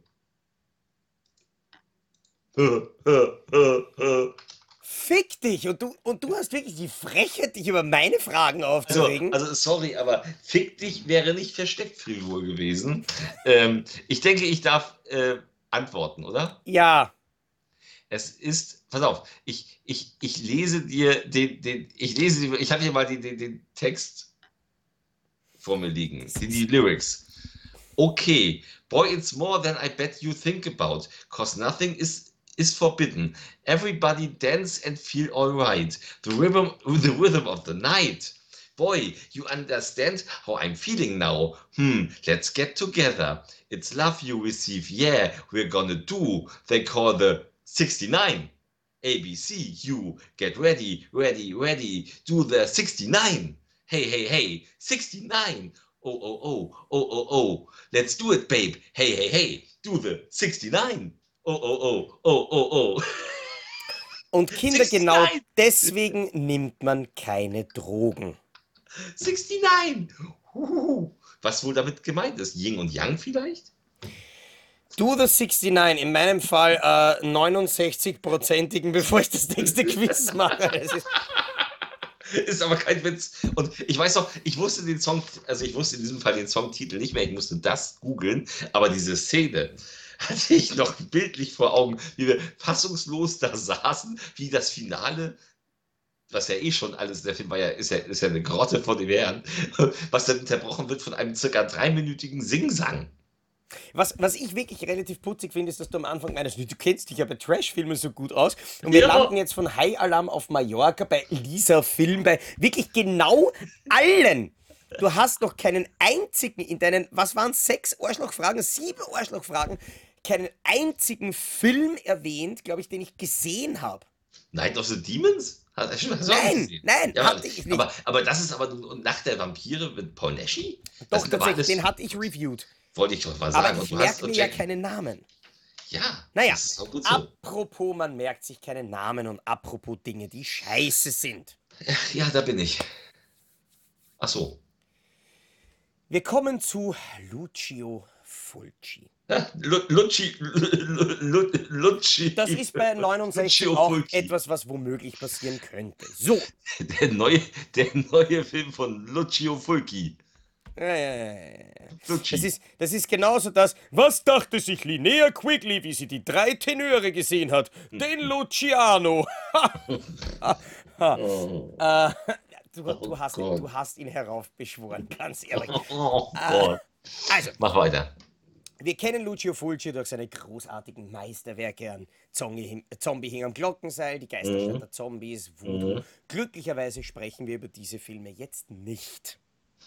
Doch klar. Wir sprechen natürlich auch nicht über die beschissenen Lucio Fulci-Filme von Dämonia, über Dämonia, über Enigma, über was auch immer. Ja, die letzten Jahre waren traurig. Erinnerst du dich noch, als im Jahr 2002 MIB eine wundervolle DVD-Kollektion gebracht hat, wo auf dem Cover groß ein Auge drauf war und sie schrieben Lucio Fulci, der Meister des Grauens. Und sie mhm. haben sich quasi damit gebrüstet, dass sie vier komplette, noch unverbrauchte, mm. unveröffentlichte Spielfilme des Meisters gebracht haben. Gut, wir kannten natürlich Szenen aus diesen Filmen, weil einige wurden ja in Nightmare Concert verwurstet. Das war so die schöne Zeit von Voices from the Beyond, uh, When Alice Broke the Mirror, ja, ja. diese Scheißzeit. Ja. Aber in dieser Box waren vier Filme, ja. die eines wirklich gemeinsam hatten, sie waren, waren alle scheiße. Ja, das weiß ich. Ich, ich weiß. Deswegen habe ich diese Box auch gemieden wie die Pest. Du hast die Box gemieden wie die Pest. Äh, ich möchte nur ganz kurz eine nostalgische Zeitreise einbauen. Ich war zu dem Zeitpunkt 2002, wie die Box rauskam, 14. Ich hatte gerade meine ersten Lucio Fulci-Filme gesehen. Ich kannte Nightmare Concert, den ich als 13-Jähriger ziemlich gefeiert hatte. Ich kannte Voodoo. Ich kannte so ein paar klassische Zombie-Filme. Und ich sah diese DVD-Box stehen. Im Saturn. Für schlanke 52,99 Euro. Was damals übrigens auch derselbe Preis war für die erste Staffel Die Simpsons und die erste Halbstaffel. Halb! Staffel CSI und ich habe sie trotzdem ist heute, heute gar nicht mehr vorstellbar. Es ist wirklich nicht mehr vorstellbar. Ja. Aber die, die goldene Frage lautet natürlich, wenn wir an diese Box uns glorreich zurückerinnern wollen, wie heißen die vier Filme, die in dieser Arschlochbox drinnen waren? Puh, das weiß ich nicht. Und Nein, auch, auch an der Stelle muss ich dazu sagen, weil du das vorher schon einmal betont hast, ich hätte es auswendig gewusst. Ja, dachte weil ich mir. Diese, weil diese Box nämlich mit dieser Backstory, genauso wie du sagst, bei dir hat sich die Mickey Mouse Maske oder das 69-Lied mhm. von Janet Biedermann eingebrannt. Für mich ist dieser Moment, und ja. ich, ich, war damals nämlich noch nicht im Internet unterwegs, 2002. Ich ging ja. irgendwann einmal einfach zum Saturn und habe mir gedacht, ich schaue mal durch die Horrorabteilung. Da standen ja bei uns auch wirklich ein paar 131er, da standen X-Rated Hardboxen, da stand der ganze Scheißdreck. Und plötzlich, ich glaube, es war Oktober 2002 oder irgend sowas, war diese Box da. Und ich habe mir die mitgenommen und ich habe mir die Filme daheim angeschaut. Ich, glaub, ich, ich weiß nur, dass das unerträgliche Scheiße war. Ich habe mir die Titel deswegen noch gar nicht gemerkt. Es war ganz, ganz unerträgliche äh, Scheiße. Vor allem der eine, äh, wo dann bei Nightmare Concert diese ganzen Nazi-Szenen inklusive mit mhm. äh, der bekannten Pool-Biar-Szene. Ja her sind. Das, das ist der unerträglichste Rotz, den ich jemals gesehen habe. Aber wie hießen denn jetzt diese Filme? Dieser, dieses Machwerk, wo auch die Szene übrigens auf dem Fliesenboden, äh, tatsächlich kein schlechter Effekt in, in Nightmare Concert, wo dem einen die Eingeweide rausquellen auf diesem Fliesenboden, das war Sodomas tödliche Rache. Okay. Der Film mit den zwei Killerkindern, wo die Szene her ist, wo die Frau rückwärts geht und sich das Auge auf der, auf der Heugabel raushaut, das war Saat des Teufels. Und dann, ich glaube, da war nichts, äh, nichts dabei in, in, in Nightmare Concert, waren dann Haus des Bösen und Uhr des Grauens. Die Uhr des Grauens. Lucio Fulci versucht mehr oder weniger fast ein Agatha Christie Murder Mystery. Okay. Ganz, ganz erbärmliche Scheiße. Na, das ist doch schön. Hätte man, hätte, hätte man wissen können. Jetzt kommt was, jetzt kommt was Intellektuelles. Und da bin ich gespannt, ob du das weißt. Also es ist tatsächlich was bekannt, also was wirklich bekannt ist, und zwar auch außerhalb des Trash-Bereichs. Ähm, welches ist der schlechteste weiße Hai-Film? Also aus der Originalreihe. Naja, vier. Genau. So, den kennst du. Ja. Natürlich. Und da spielt ein berühmter Hollywood-Schauspieler mit. Als Michael Hoagie. Caine? Michael Caine. Und während der Dreharbeiten hat er, was, was, was hat er verpasst? Hat er immer wieder im Interview gesagt. Also ich kann mich erinnern, dass er, dass er den Film nur gedreht hat, weil er, ich glaube, für die 90.000 Gage, die er gekriegt hat, hat er sich ein Haus gebaut. Richtig, ein wunderschönes Haus. Und Aber er hat, den, er hat etwas verpasst während der Zeit. Er konnte etwas nicht machen. Er konnte seinen Oscar-Gewinn nicht entgegennehmen. Michael Caine hat während der Dreharbeiten, während die Dreharbeiten stattfanden auf den Bahamas von Der Weiße Hai 4, ne, äh, hier, äh, also Jaws 4 The Revenge, die Endabrechnung bei uns in Deutschland, glaube ich. Mhm. Die Abrechnung, glaube ich, heißt hat, Oder die Abrechnung, ja, wie auch immer. Er hat jedenfalls einen Oscar gewonnen. Als bester Nebendarsteller. Und er konnte ihn nicht entgegennehmen, weil er ja nun mal in Dreharbeiten war. Für welchen Film hat er denn gewonnen? Das kann man wissen. Das kann man definitiv wissen. Aber das ist genau das, was ich bei diesen Quizzes immer wieder sage. Genau so funktioniert mein Hirn und mein Wissen und meine Wissensaufbereitung einfach nicht. Also ich wette, dass das locker, also 5% unserer Hörer das beantworten können. Das können wahrscheinlich 20% unserer Hörer. Das glaube ich nicht. Das ist so, so bekannt, das ist ja auch schon wieder, das sind ja viele Jüngere, die wissen das nicht mehr. Weißt du es? Redest du? Nein, ich, ich, ich, ich, ich überlege, ich überlege, ich versuche. Ja, du, kannst ja, du, kannst ja, du kannst ja so ein bisschen so aus der Zeit überlegen, was Ja, ebenso. So, was muss es gewesen sein? 86, 87 herum? Es ist, es ist, es späte 80er, ja. Also, ja, 88, 89 muss es gewesen ja. sein. Späte 80er, aber ich habe keine Ahnung, wofür Michael Caine seine Oscars gewonnen hat. Äh, für seine Rolle in Woody Allens Hannah und ihre Schwestern. Okay, da wäre ich nie drauf gekommen, weil diesen Titel höre ich jetzt das erste Mal. Das habe ich mir nämlich gedacht. Weil ich nämlich. Das, oh, danke. weil es ein guter Film ist. Äh, nein, nicht nur deswegen, sondern weil ich äh, quasi Woody Allen als irgendwie so doch irgendwie, also so halb sage ich jetzt mal aus rechtlicher Sicht, nicht halb, Fragezeichen, Pedo, äh, nicht wahnsinnig toll finde. Also, mhm. äh, ich mag Woody Allen nicht, ich mag auch seinen Humor nicht, ich mag auch seine Filme nicht besonders. Das ist ja, da ist er ja, da ist er ja nur Regisseur. Ja, Nein, das ich ist ja nicht ganz so schlimm. Sehr, sehr wenig von, von Woody Allen gesehen und von dem Film eben bislang noch nie was gehört. So, ja. die nächste Frage ist ja. eine Arschlochfrage. Was ist, warum sollte ich mich auch umgewöhnen müssen? Ich, äh, nein, die Frage ist aus einem anderen Grund. Wir haben, wir haben, ja noch, wir haben ja noch zwei Fragen und es steht 0 zu 0. Ich sehe uns beide gegenseitig uns. ja. Oh, bitte, hoffentlich. Äh, nein, die nächste Frage ist deswegen eine Arschlochfrage, weil sie nicht, also jetzt nicht mehr dein Filmwissen abfragt, sondern oh eigentlich fast, inwiefern du dir das merkst, worüber wir hier in Depp und Deppert sprechen.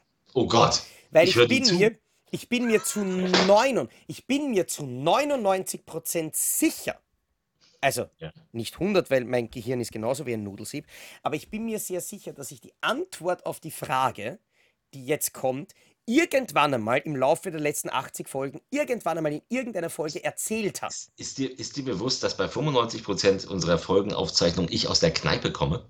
Äh, ja. oh, Spoiler. Nein, aus einem, in Wirklichkeit aus einem, äh, aus einem türkischen Restaurant, wo wir abends, äh, also uns Filmfreaks treffen sich und quatschen, essen und trinken Bier. Und das ist jedes Mal, bevor wir aufnehmen. Und deswegen ist meine Aufnahme, äh, ja, etwas eingeschränkt. Ja, und du glaubst, bei mir ist das anders? Weil ich mich, weil ich mich auf dein Niveau runtersaufe. Ja, und ich versuche mich auf deins rauf zu. Äh, nein, aber. Erzähl. Wir haben, wir haben ja hier schon mal gesprochen über die legendären IFD Ninja-Streifen. Wo ja quasi Godfrey Ho und Joseph Lai mhm. damals nur einzelne Szenen gedreht haben und den Rest mhm. aus irgendwelchen anderen Filmen reingeschnitten ja, die Scheiße habe ich mir nicht gemerkt. Die Scheiße hast du dir nicht gemerkt, das ist blöd für dich. Uh, und da habe ich irgendwann einmal ein ganz besonderes Beispiel genannt, nämlich den Film American Commando 5 Fury in Red oder hierzulande ah. gerne auch bekannt Crackdown Mission mhm. mit Pierre Kirby. Die Szene, wo Pierre Kirby als Polizist einem Ring von satanistischen Psychologen mhm. nachgeht, die sich eine blaue Kriegsbemalung ins Gesicht pfeffern und dann mehr oder weniger in dem anderen Film, der eben in diesen Film hineingeschnitten ist, mhm. gewisse Handlungen lancieren. Mhm. Und die Handlung in diesem Film, der übrigens mhm. aus Taiwan ist, aus dem Jahr 1982 ist mhm. und im quasi, in der quasi internationalen Fassung Fury in Red heißt, ist aber tatsächlich das taiwanesische Remake von einem Film, das, den wir alle kennen. Wie heißt das Original? Also noch einmal, während du überlegst, für die Zuschauer zusammengefasst. Um was geht's denn in dem Film? Äh, ja, danke schön. Also so gescheit habe ich schon formulieren können, noch, obwohl ich schon beim zweiten Spritzer bin. Ähm, also wie gesagt, diese Cut-and-Paste-Ninja-Streifen, da ist immer mindestens die Hälfte aus einem anderen Film reingeschnitten. In dem aus Fall welchem, aus, ist aus welchem, der, Jahr ist der, aus welchem Jahr ist der Film? Der taiwanesische Film ist aus 1982 ja. und heißt okay. Fury in Red, international. Ja. Und der ist eben in Crackdown Mission quasi zweitverwertet. Den haben sie okay. da hineingeschnitten. Und aber okay. das Witzige ist, dass der Film ja. ein Remake ist von einem Film, der international sehr bekannt ist. Okay. Und quasi die Handlungen, die der Hauptcharakter in diesem Film Fury in Red macht, ja. werden jetzt in dieser Crackdown-Mission-Handlung von diesen satanistischen Psychologen lanciert, gehen aber natürlich im Original einfach von dieser Person aus. Das ist ein ganz normaler Film. Da ist, glaube ich, auch sogar auf der deutschen DVD die Originalfassung von dem Film drauf und der ist gar nicht mal so schlecht. Okay. Aber es ist, wie gesagt, ein Remake von einem bekannten Film. Ähm, oh Gott. Ich habe A, keine Ahnung ich sage jetzt mal, weil 82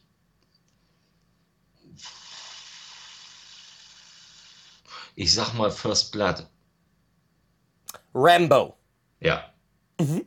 Also, die Handlung äh, von American Commando 5 oder Crackdown Mission ist die, dieser Club der satanistischen Psychologen beauftragt ja. eine Frau damit, okay. quasi in ihrem Auftrag Gangmitglieder umzubringen die mhm. ihnen in ihrer natürlich satanistischen Psychologen-Agenda, weil sowas gibt es ja, im Weg sind.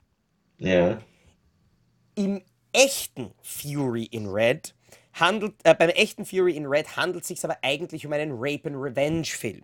Okay, vergiss also, es. quasi der komplette Rape-Teil ist aus Crackdown Mission rausgeschnitten und im Original rächt sich die Frau eben einfach an diesen Männern, die sie dann umbringt. Die Frau mit der 45er Macken? Korrekt. Hm, hätte ich das mal gewusst. Abel Ferraras Frau mit der 45er Magnum aus 1981 wurde 1982 in Taiwan unter dem internationalen Fury in Red remade und das ist der, das B-Movie, das quasi in Crackdown Mission hineingeschnitten wurde. Und ich sag, ich sag's an der Stelle noch einmal deutlich.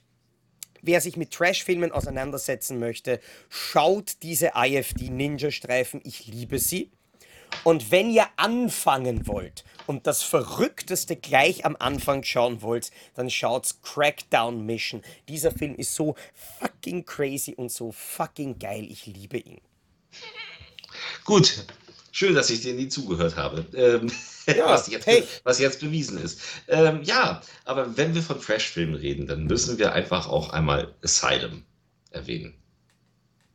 Weil Asylum ja, ja. Hat, sich ja, hat sich ja mit Sharknado eine goldene Nase verdient. Mittlerweile sind sie eher so ein bisschen wieder im äh, Bereich des Bedeutungs bedeutungslosen Streaming-Scheiß. Aber Sharknado war ja auch schon Scheiß.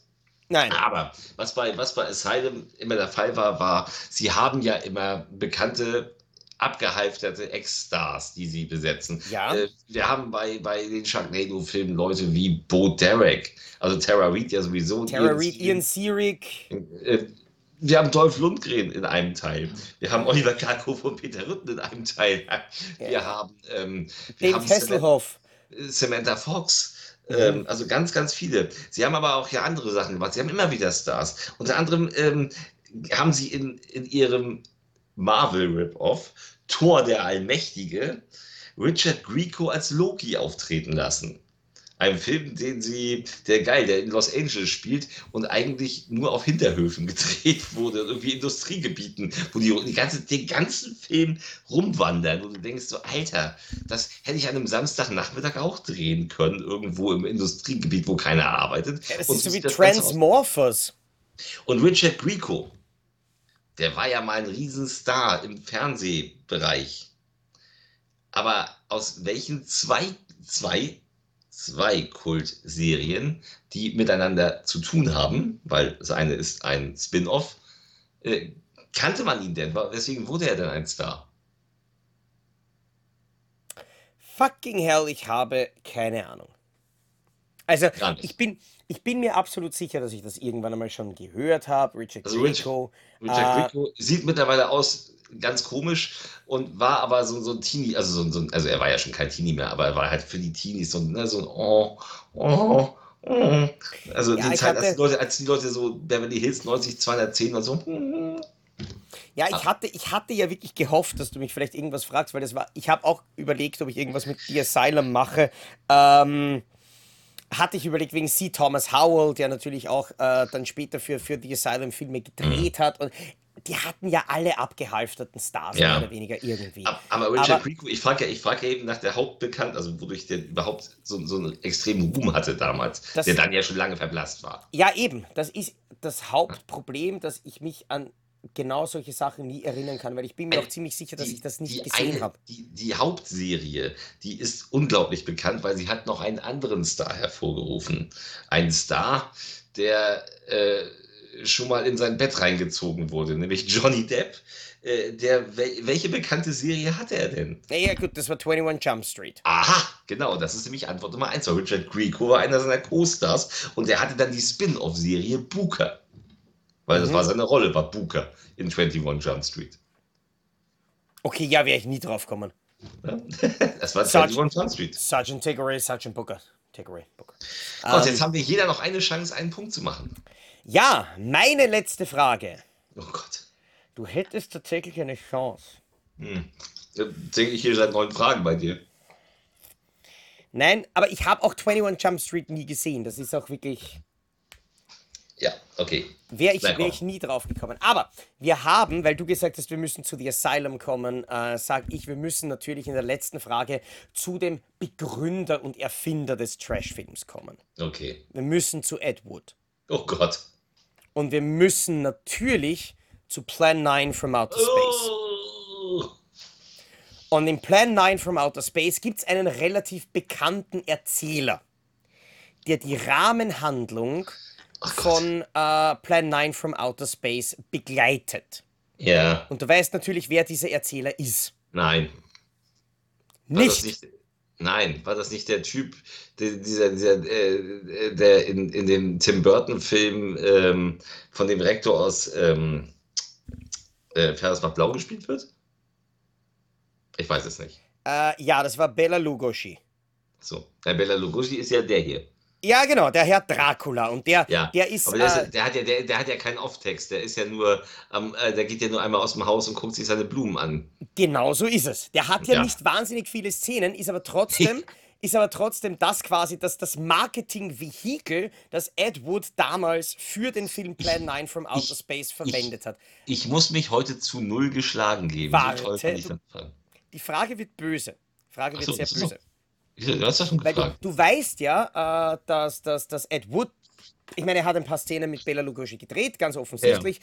aber du weißt, dass Ed Wood relativ flott gedreht hat. Aber ja. äh, da gibt es eine relativ interessante Behind-the-Scenes-Geschichte von Plan 9 from Outer Space. Ja. Und ich hoffe, dass du sie weißt, weil wenn du sie nicht weißt, bist du jetzt am Arsch. Wie viele Drehtage verbrachte Bela Lugosi am Set von Plan 9 from Outer Space mit Ed Wood? Ich sage einen, aber ich weiß es nicht. Du lockst einen ein. Ja. Das ist natürlich relativ blöd, weil damit bist du gefickt.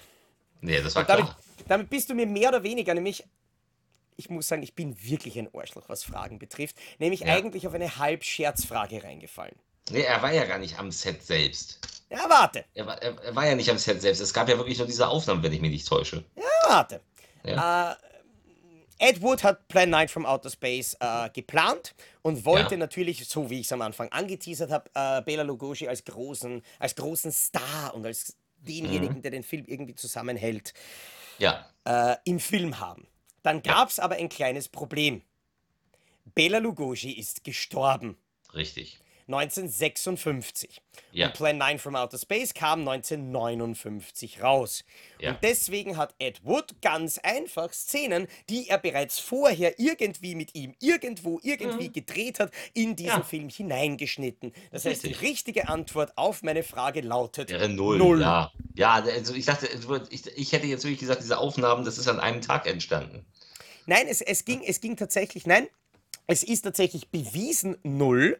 Ja, weil das weiß ich, es sind, Äh, weil es sind äh, Szenen, die er, die er ja. äh, bereits vorher für ja. andere Filme, die sie gemeinsam gemacht haben, gedreht haben, die dann wirklich ja. zweitverwertet waren, deleted ja. Scenes. Nee, diese, diese, diese, Szene, diese Szene, die er, wie er aus dem Haus kam, die hat er einfach so gedreht mit ihm. Genau, einfach ist, irgendwie und schauen wir mal, was wir damit irgendwie. Und das hätte ich, das hätte ich jetzt als einen Drehtag ge gewertet. Mhm. Also das, war, das, war mein, das war mein Gedanke, dass er am Set, sorry, aber dass er nicht am Set von äh, Plan 9 war, war mir klar. Aber egal, dann werten wir es eben als verkehrt. Ja. Aber ja, ich könnte, ich habe ja, hab ja noch eine Chance, dieses Quiz, ich meine, man ja, muss sagen, halb, halb unverdient vielleicht zu gewinnen. Sagt dir denn der Film Scaletto Schloss des Blutes etwas? Nein! Passt, danke, Wiederschauen, das war Depp und Depp. Der, äh, der heißt auch das Schreckensschloss des scharlachroten Henkers. Und hat diesen rot, diesen rot maskierten Henker und diese, es gibt dieses Bild von der Frau, die im Spinnennetz hängt, was so aus so dicken Seilen besteht. Der kommt übrigens jetzt auch bei Schneefatz demnächst und der wurde von Massimo Pupillo gedreht. Ein italienischer Regisseur, ist, der, auch, der auch einen Django gedreht hat. Ich wollte ich wollt gerade sagen, das ist der Regisseur, der immer behauptet, dass er nicht gekifft hat, weil wenn ihn der Polizei bei der, bei der Führerscheinkontrolle aufhält, sagt er, habe ich nicht gekifft, habe ich nur Massimo Pupillo. Aber Massimo Pupillo hat, hat Scaletto Schloss des Blutes ja nicht unter seinem eigenen Namen gedreht. Sondern also, bitte, bitte, unter, bitte. unter welchem Pseudonym? Bitte sag jetzt nicht, dass das Pseudonym von Massimo Pupillo Pupi Avati ist. Nein, Nein. Ähm, so, Ernstmodus, ganz kurz. Ich meine, ich weiß es eh nicht, aber ich möchte ja noch ein bisschen länger am Ohr stehen. Äh, der Film heißt immer noch Scaletto Schloss des Blutes oder auch das Schreckensschloss des scharlachroten Henkers. Ja, und der Regisseur heißt Massimo Popillo. Massimo Popillo. Aber wie, wie, wie lautet sein Pseudonym bei diesem Film? Nicht den blassesten Dunst von dem Schimmer. Max Hunter. Max, aber da fällt mir ein, warte mal, welcher, welcher Regisseur ist das, der sich dann Max Steel genannt hat? Wie das er, weiß ich nicht. Wie er zum Beispiel War Dogs gedreht hat. Das weiß ich nämlich, weil das habe ich, hab ich letztens irgendwann einmal äh, recherchiert. Marge War Margheriti? Dogs. Margheriti oder so? Keine Nein, Ahnung. Stelvio Massi. Okay. Dann haben, wir ja, dann haben wir dank toller Fragen dieses Mal das sagenhafte Ergebnis von 0 zu 0. Äh, ich hatte eine elfte Frage rausgesucht. Ich will nur mal wissen, ob du das gewusst hättest. Mhm. Ich habe hier einen ein Synchrontext, einen kurzen. Und welcher, welcher Film verbirgt sich hinter? Ihr seid die Elite, die die Welt vor diesen Monstern retten kann. Macht sie fettig. Ja, genau. Ja, ja, passt. Das ist, das ist glaube ich, unser. Roboter der Sterne wäre es gewesen. Oh Gott. Ich meine, ich liebe ich lieb diesen Film Trash Collection Nummer 34, ja. glaube ich, oder? Oh, weiß ja? ich auch nicht. Siehst du? Ja, das, das hätte ich gewusst. Welche Trash Collection aber, Nummer? Aber macht sie, macht sie fettig. Macht sie fettig, ja. Ach, du Scheiße. das nur zum Abschlag. Ja, da müssen wir uns beide nächstes Mal bemühen, weder Ja oder Nein zu sagen. Muss, muss ich tatsächlich sagen, ich bin sehr geübt in diesem Spiel, weil für uns, für uns ist das, ähm, wie gesagt, ich weiß nicht, wie populär dieses Spiel bei, bei, bei euch ist. Für mich ist das was relativ Geiles eigentlich, weil es so nebenbei bist, weil ich mag diese Trinkspiele nicht, wo du dann quasi den ganzen Abend sitzen musst und dann kannst du nur würfeln und dann hat der eine 21 und dann muss der rechte Sitznachbar trinken und dann würfelt wieder der und das ist nervig. Aber beim Ja-Nein-Spiel ist es einfach cool, weil du kannst dich normal unterhalten und du ja. kannst halt irgendwann einmal jemandem auf die Schulter klopfen und sagen, sauf. Wir haben so ein Trinkspiel, das ist so ein Brettspiel. Das ist die Hölle. Da musst du den Punkt in der Mitte erreichen. Du kannst aber nur in die Mitte gehen, wenn du auf einem ganz bestimmten Punkt am Außenbereich mehr lang gehst und darauf triffst. Dann kannst du in die Mitte gehen und versuchen, diesen Punkt zu kriegen. Die Felder, die dort sind, drumherum, sind trinke, trinke einen kurzen.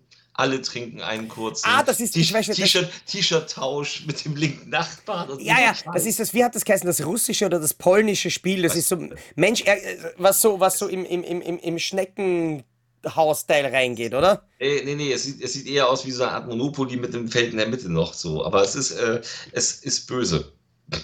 Und es kann man fast nicht bewusst überlegen. Ja, ja, ich, ich, weiß, ich weiß, was du meinst. Ja, das habe ich auch schon probiert. Das ist bösartig. Das ist. Tja, ja. Aber bösartig ähm, wollen wir jetzt nicht mehr sein. Wir wollen doch zufrieden auseinandergehen mit einem 0 zu 0. Das hätte ich tatsächlich nicht erdacht. Ich habe es ich hab's daher gehofft, weil ich merkte, dass deine Fragen für mich einfach unlösbar sind. Deine weil, ja? für mich auch. Aber deine für, aber ich, ich finde das witzig, weil ich habe das schon nach dem zweiten Quiz gesagt. Die Art, wie du Fragen stellst, ist für mich absolut unlösbar. Und ich, und ich wette mit dir, dass mehr Leute meine Fragen hätten beantworten können. Aber das würde mich jetzt echt interessieren. Schreibt es ja. bitte heute wirklich in die Kommentare, wer von uns zwei stellt die beschisseneren Fragen und schreibt es auch dazu, wie viele Fragen von Krischi und wie viele von mir. Gut, ja, ja. lassen wir das. Äh, hättet ihr beantworten können, es würde mich wirklich wahnsinnig interessieren, weil ich, weil ich echt der Meinung bin, ich hatte Arschlochfragen, ich hatte Arschlochfragen, aber ich bin wirklich der Meinung, also ich hätte, ich hätte äh, den ersten Trash Collection Film gewusst, ich hätte Caged Heat gewusst, ich hätte äh, H.D. Lewis gewusst, die Lucio Fulci Frage gewusst, die Ninjas gewusst, Plan 9 gewusst. Ich hätte sechs von meinen eigenen Fragen tatsächlich blind beantworten können. Ja, ich hätte eigentlich so ziemlich alle. Max Hunter hätte ich tatsächlich nicht gewusst. Aber das heißt, nächstes Mal ist wirklich Watschenpartie wieder mal angesagt. Das wird lustig. Hier bei Depp und Deppert. In dem Sinne, das war's für diese Woche. Schreibt uns das und, wirklich in die Kommentare. Ganz im Ernst. Und wir ganz, wollen ganz eure kurz, Kommentare. nächstes Mal, wenn ich mich nicht täusche, ist nächstes Mal sind wir wieder bei den Zombie-Filmen. Ja, das klingt nach einer ja. geilen Idee. Da, ja. da ist es dann Day of the Depp mittlerweile schon. Ja, und die beginnt dann mit Dawn of the Dead. Aber das heißt, das heißt, wir kommen in die heiße Zombie-Phase. Das heißt, nächstes Mal kommen wir in die Italo-Film, also wir werden okay. über die Italo-Film-Phase reden. Die heiße Zombie-Phase, das klingt ein bisschen nach Joe D'Amato. Ja, in die kommen wir ja auch in die kommen wir ja auch. Danke, Laura Jemser. Das äh, äh, wurde dir jetzt quasi vom Internationalen Sektflaschenverein gesponsert, dieser Kommentar. Ach, Apropos. Ja. Sei, sei, froh, dass wir nicht über ihre Filme mit, dem, mit, mit, mit der Pferdewurst reden müssen. Das ist ein wundervolles Schlusswort für die heutige Folge. Meine Lieben, das war Depp und Deppert für diese Woche. Wir äh, sind nach wie vor fassungslos, dass ihr 80 Folgen mit uns durchgehalten habt, beziehungsweise ja. heute 90 Minuten. Das war's für diese Woche. Wir sehen uns nächste Woche wieder in exakt einer Woche. Äh, Donnerstag, 16.30 Uhr gibt es die nächste Folge. Bis dahin sagen wir Tschüss. Bleibt uns gewogen, um es mit den Worten von Jochen Busse zu sagen. Wir und sagen Dankeschön. Und auf Wiedersehen. Ja, wir sagen, wir sagen Dankeschön. 80 Folgen Depp und Deppert. Oh nein. Ich war letzte Jahre Woche die, 40, auf Malle. Ich habe die Scheiße 40 Jahre die, 40 Jahre die Zockies? Oh Gott. Nein, 40 Das hält keiner aus. 40 Jahre die Zockies, da habe ich noch ein bisschen, bisschen, bisschen, was gut, aber für 40 Jahre die Krischis müsste man in der Zeit zurückreisen. Ja, erschreckend. In diesem Sinne, einen schönen Abend, bis nächste Woche. Ja, wir haben uns wenn, den, den Anfang des Zombies Abends versaut. Wieder, wenn die Zombies wieder über die Zombies reden. Tschüss.